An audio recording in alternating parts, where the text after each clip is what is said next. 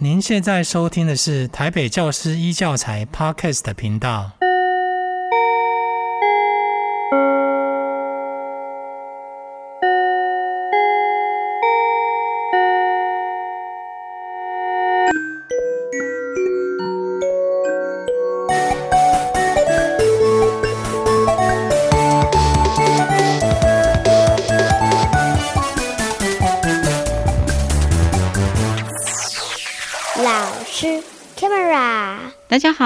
欢迎收听老师开麦啦，我是林秋婉。记得我高中的时候非常喜欢看电影，那有一部电影叫做《回到未来》，可能是因为主角刚好是高中生，然后加上时光旅行呢，有天马行空的想象力，特别能够引起我们当时一群好朋友的共鸣。那年轻的老师们可能觉得说啊，我看的是《骇客任务》或者是一级玩家。可我今天要说的是，不管是艺术、电影或者文学小说，我们都不难发现，其实人们对于未来啊，真的是憧憬无限。关于未来这个主题，我可是查了很多资料的。但就是因为这样，我今天越不敢乱讲。因为今天现场呢，来了一位以前我只有在朋友间口耳相传的传说人物。他不仅拥有哥伦比亚教育博士学位，而且他在全世界各地呢推广未来思考，带领不同背景的专业人士，呃，可能是商业啦、企业啦、政府部门或者是 NGO 的决策者来进行未来思考。那很幸运的是呢，这位被富比士誉为全世界前五十大最具影响力的女性未来学者，近几年把重心放在台湾。哇哦，各位现在应该跟我一样，既兴奋又期待。我们一起把时间交给我们的未来领航员宋美美老师。大家好。我是宋梅梅，我的工作里面很重要也很有趣的一部分是带人有效的去想未来。很高兴今天可以来跟大家分享，谢谢宋老师。那我相信，其实我们每个人从小到大呢，都有很多对于未来的想象。不管你心目中未来的想象是什么，今天透过这个节目，我们来听听未来学者他想的未来到底跟我们想的是不是一样呢？首先，我要请宋老师来跟我们介绍一下您在做的未来思考这件事。嗯，我们大部分的人在碰到问题的时候，其实都只在现在这个层面找答案，少数的人会去过去找答案。啊、呃，就所以我们说以古为镜，以史为镜，就是这个这个道理。但是很少人知道，其实我们可以去未来找答案，看看未来是什么样子的，或者我们希望它成为什么样子，再来了解我们现在应该要做什么。去未来找答案，嗯，这听起来有点像时光旅行的概念呢。有有有有吗？是的，我们很喜欢旅行，对，从国家到国家，对。然后现在还可以呃到外星去。可是宋老师透过未来思考，还可以带我们去时光旅行吗？对，未来思考其实很想做的，其实是带人在时间轴上面很灵活的走来走去，让人家开始看到不一样的未来，嗯、然后你就真的看到不一样的现在。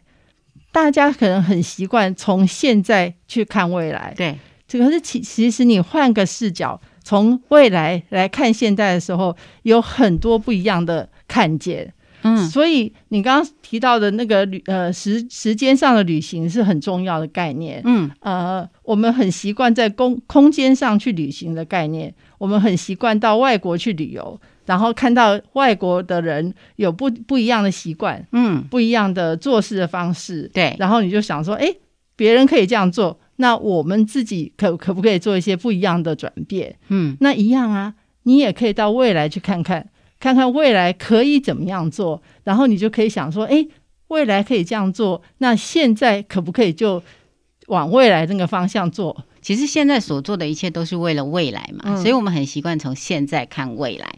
但是老师说的是，如果我们跳脱一个现有的框架，到未来去看现在，诶，这个是一个我从来没有试过的角度。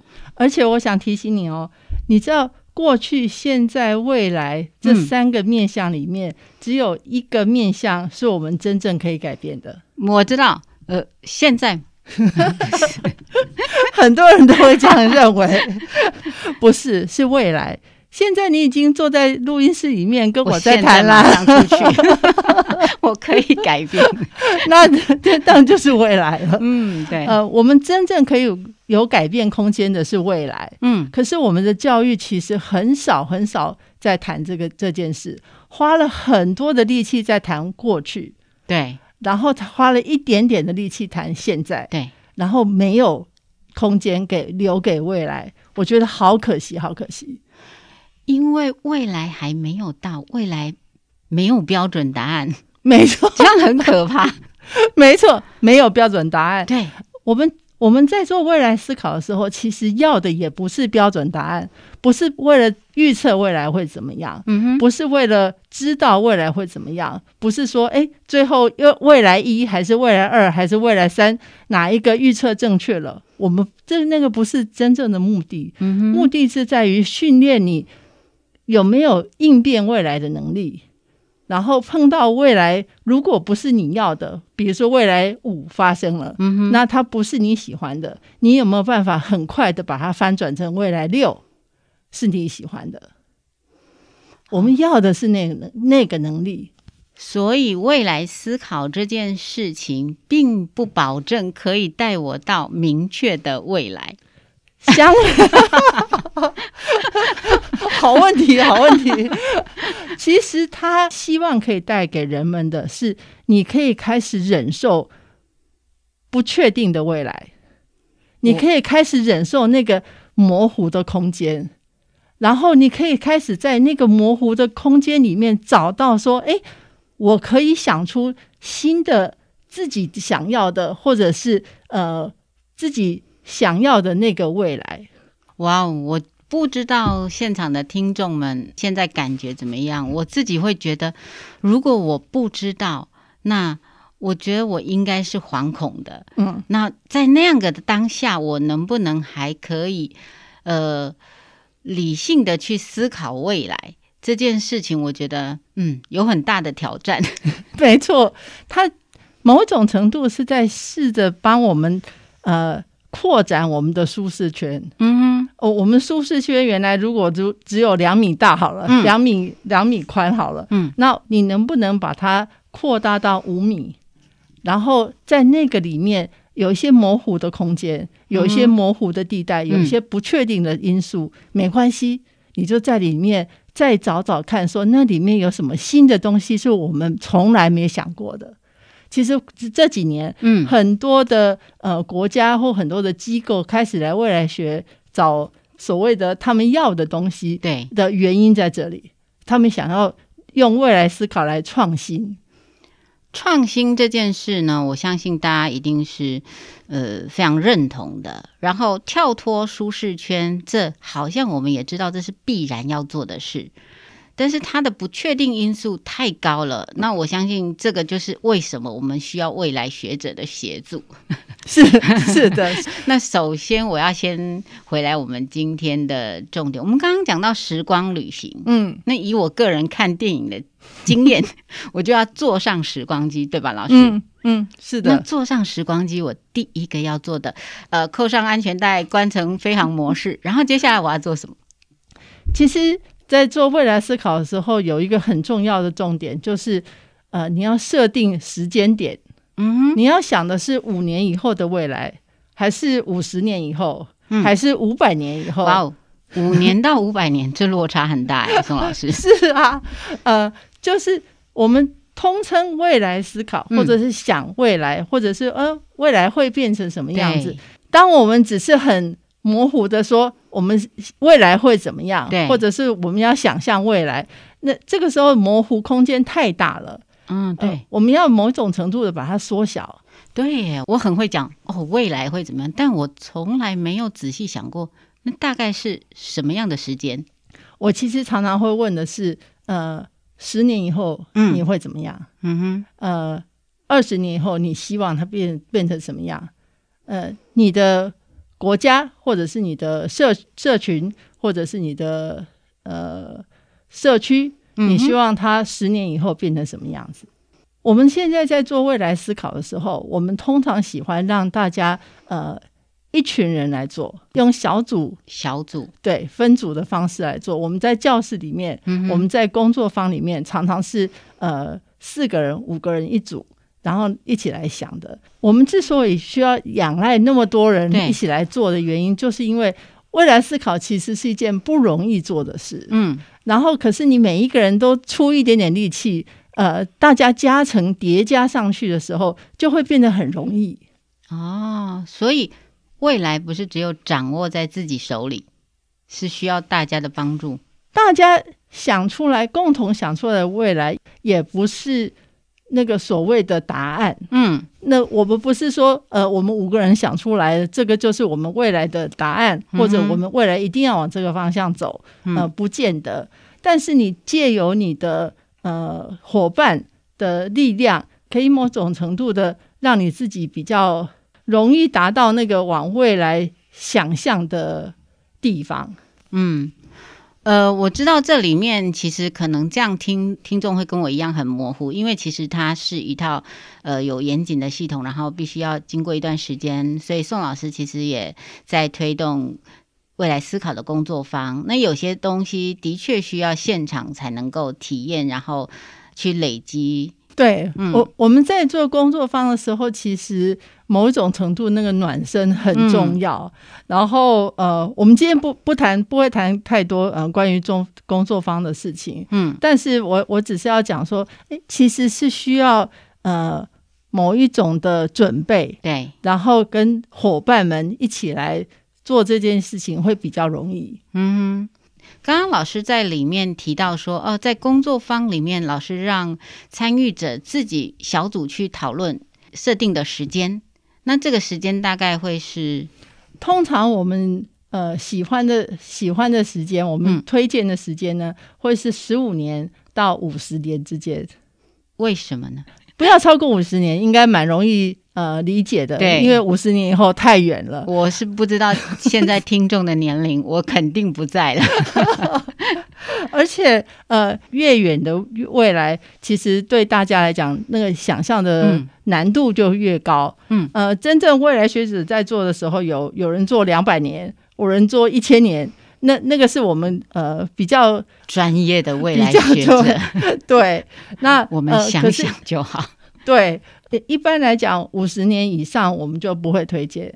那至于为什么要十五年？对，其实很有趣的是，如果太近的未来，嗯哼，我们我们能够施力的地方很少，嗯，大家会觉得说，哎，那我不能，我我不能改变太多啊。嗯，三年五年，其实这个事情就会往下一个方向走。对，那那是一定的。对，所以。时间一旦拉长以后，某种程度的就给了我们一个比较模糊的空间，嗯，然后给了一段新加出来的距离，就给了我们自己有一些可以转变的空间，嗯哼，所以十五年到二十年其实是比较刚好的。哇，这个时间跟我，呃，我可能是个急性子，我每次都觉得我我做个三三五年的计划就已经很不得了了。哦，原来我不是在做未来规划，不是不是，呃，三五年的话，我们通常会请呃建议你就去找那个策略规划的呃专家就好了，嗯，因为你也已经有一个明确的目标，对，然后你就。呃，想办法让你的你要做的事情往那个方向推就可以了。嗯，可是科呃未来思考可以帮助大家的，其实不是只有这一块，嗯，其实是更多你不知道、你还不知道的东西。这个我在刚刚跟老师聊天的过程当中，其实我有一点点进步，就是三五年是因为我想好了，我在规划策略嘛。未来，刚刚老师其实很清楚的提到，未来其实反而是有更多不知道的，然后新的可能的。对对，好，所以那那个当然就因为你都不知道它是什么，当然就不能做策略规划。对，那在未来思考这件事情呢，我从刚刚听到现在，我们会发现说，其实，在思考的过程当中，你会跳脱舒适圈，然后你会产生更多的未知的新的想法。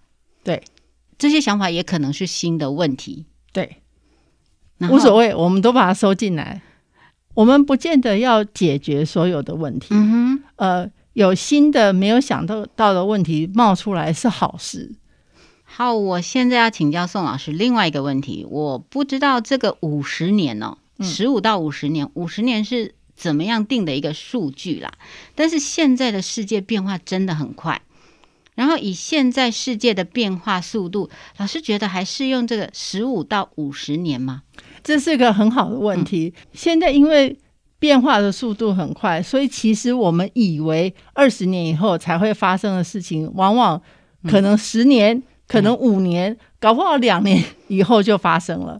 那所以对未来学者来讲，我们无所谓，因为我们我们在工作坊里面定的二十年的这个 mark，嗯呃。不是真的要等到它二十年以后才发生，嗯哼，呃，我们只是要找出来说，诶，它未来是有可能发生的，嗯，我举个例子好，好，有一次我帮一所大学的国际处的同仁，嗯、呃，做未来思考工作坊，他们想要知道，呃，国际的教育在二十年以后可能发生什么样的事情，对，然后他们在那里面，呃。有讲到一个可能的 scenario，嗯，就是国际生跟呃本地生开始产生冲突，嗯，然后在在那个情境，在他们的想象里面呢，那天就做了某一种模拟，结果后来过了不到三个月，呃，那件事情就发生在那个学校。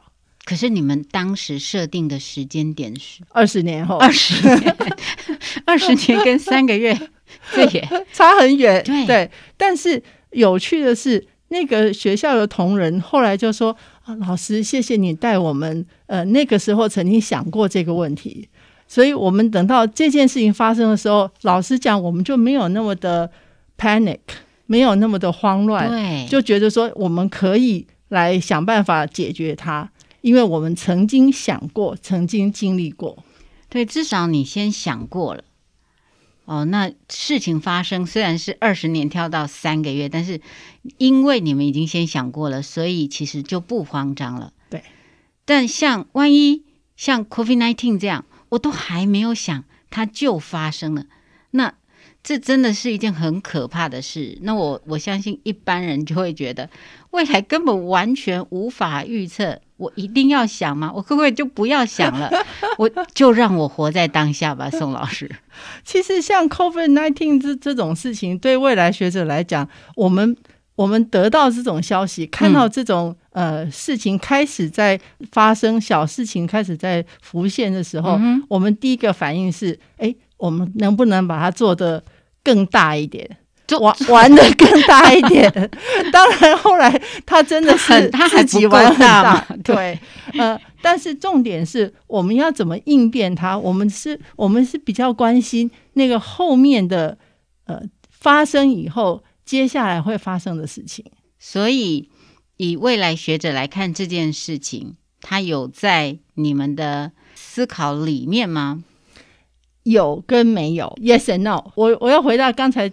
谈那个重点就是，嗯、呃，他有没有呃猜对，有没有预测对，嗯、其实不是重点，重点是你能不能应变，你能不能想更多？呃，在新的东西还没出现，或者是还没完全跑出来之前，你就想到接下来我要怎么做。所以，我们刚刚听到的例子里面，我们可以知道，不管我们怎么预测，其实永远都不可能全盘的接受到所有的讯息。有更多的事情，它可能是你完全预测不到的。那这个时候需要的不是预测能力，是应变能力。没错，我们的思维就像是肌肉一样，嗯，它需要训练。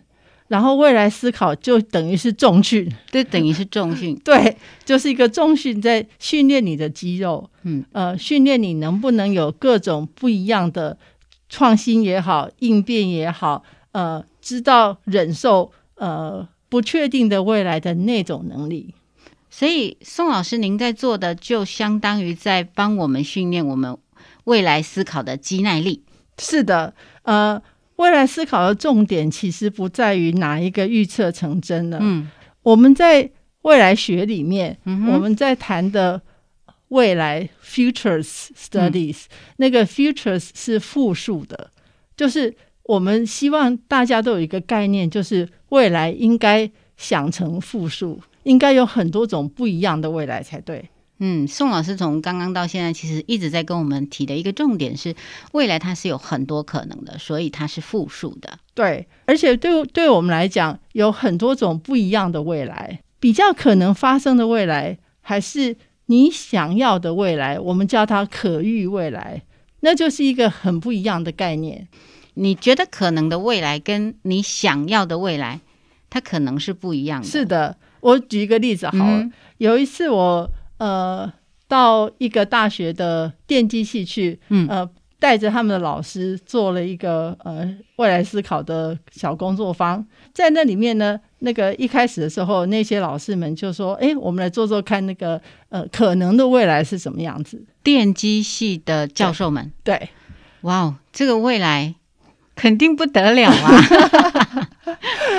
那个时候他们就说：“哎，很简单嘛，以后是物联物联网的社会，物联网。对，那物联网的世界，所以每一样东西都需要晶片，对，然后呃，大家都需要电机的人来帮忙，嗯，所以所有的人都会来念电机系，对，需求很大，因为万物皆可连，对，所以电机系等于未来。”是的，所以他们推推推推到最后就是啊，我们的招生没不会有问题了，嗯、呃，安啦，就这样子，因为有电机系就有未来。到然后我问了他们一句，嗯，我说：“那你们真正想要的未来是什么？”对，在座有十个呃电机系的教授，然后全部都是男性，我真的看到他们脸上的线条就突然间变得很柔软。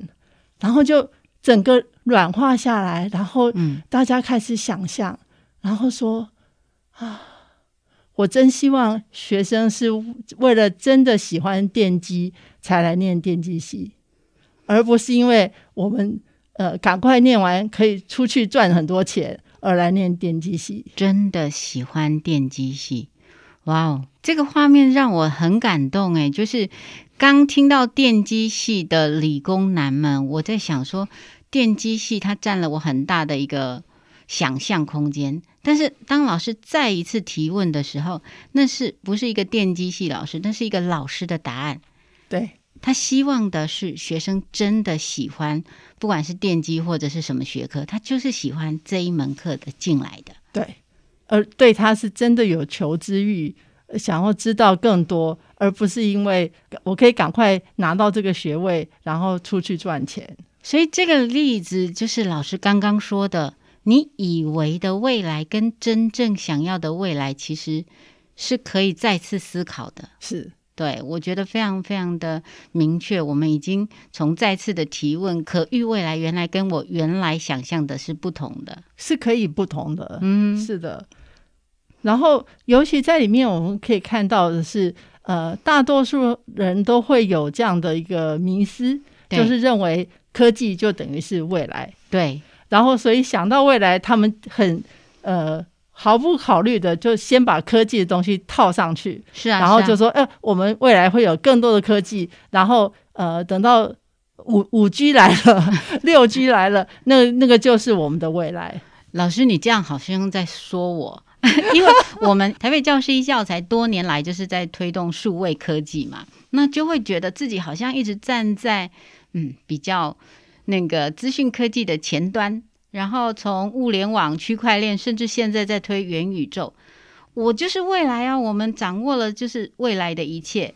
但今天跟老师一聊，发现未来绝对不仅于此。是的，呃，它可以是未来的一部分。可是不会是未来的全部。嗯，未来我当我们去想象过去的时候，你也会发现过去不是只有科技这件事情。嗯哼，以前也有社会，也有教育，也有经济，也有政治，有各个面向都有啊。所以老师刚刚在讲的，其实就是说，科技它只会是未来的一部分。但是我，我们在想未来的时候，同样也跟我们看到过去一样，嗯，应该有各各种不一样的面相才对。嗯，科技只是里面的一个面相而已，它只是其中的一个面相，但不会是全部。那但是我们现在很多人的确有一种错误的观念，认为科技就是等于未来。我觉得，呃，那样子的想想象呢，嗯，就有点可惜了。就是未来其实可以更丰富，嗯，然后更多元，有更多的议题交织在一起。不会是只有科技那个面向，未来嗯不一定只有科技，但是老师未来肯定有科技吧？不一定啊！哇，就是我很少在这样的场合，其实这个问题我很少听到。嗯，我我以往听到的答案都是肯定的，未来一定有科技。但是今天老师告诉我们，未来不一定有科技，当然不一定要有，呃。嗯科技是一个中性的东西，嗯哼，它并不是一个。我们常常会说科技越来越进步，对，呃，我自己个人从来不用这样的词，嗯、说科技越来越发达或者科技越来越进步，因为我觉得“进步”这个词其实是有呃价值判断在里面，其实。科技越来越多，那个并不是一个有价值判断的东西。我们正在进步，但是不是因为只有科技这件事？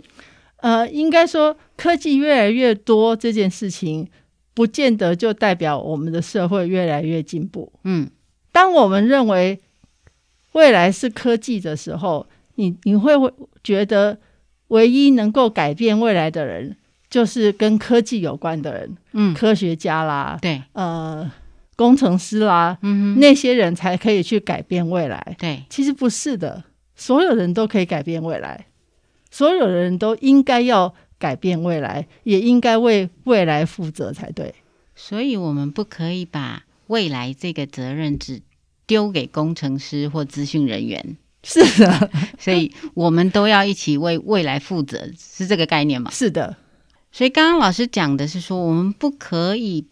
自以为是的把未来就直接的丢给资讯人员或科技人士，但是对于一般人来讲，其实未来的太多太多问题，其实我们会有一种无力感。我觉得我没有办法负责啊。诶，其实刚好相反，如果我们不去想未来的话，嗯，我们当然就没有办法改变它。所以，其实我们是具有能力的，是因为我们之前没有去想。是的。老师在推未来思考，其实也就是因为，如果我们开始想了，我们的能力就上来了。是的，未来思考是有方法让大家更明确的、嗯、某种程度的、更清晰的去想未来才对。嗯，那这个清晰的意思并，并并不是说，呃呃，未来就会照照这样走。我们刚才已经讲了，嗯、对。可是你的确需要有更清晰的工具，帮助自己看到那个未来可能是什么样子的。未来思考其实是有方法的，但是当你看见未来以后，谁可以负责？这是一个很好的问题。其实大概两个月前吧，嗯，才有一个学生刚问过我，在课堂上问过我这个问题。嗯哼，我如果提出了某一种未来，呃，意思是我以后要为他负责吧？其实我觉得一个很重要的概念是我们每一个人。都应该要为未来负责才对。我们每一个人都应该要为未来负责。对，每一个人都要为自己的未来，还有群体的未来负责。那我我刚刚讲了，我们通常会觉得我们没有办法负责，是，啊、是因为我们没办法去想它，没办法去控制它。可是如果每一个人都这样想的话，那真的是没有人负责了。对，对啊、因为我真的我觉得大部分人会觉得。我们就只是个小人物，怎怎么样去想 未来，而且还要想到别人的未来。我们通常不太喜欢为未来负责。呃，我们很容易说，呃，以后的科技会帮我解决一，帮我们解决一切，科技会帮我们解决一切。对，好像责任就丢丢给知道科技的人就好了，然后呃，有能力的人就好了。对，呃。上在上位的人就好了，对，或者是未来的人好了。嗯、换句话说，永远不是我们自己。不会，我们就睡一觉，然后相信明天会更好。不，不应该是这个样子啊！嗯、我们现在做的所有的事情，其实都会影响到后面的人，嗯，包括我们自己，后面的我们自己，未来的自己。然后就好像我们从以前的人传承了一些，不管我们喜欢或不喜欢的过去一样，嗯，我们也会把同样的这些东西丢给未来的人。那个未来的人，我就像我刚刚说的，有可能也是我们自己，嗯，所以我们不应该这样子啊，我们应该为那个未来负责才对。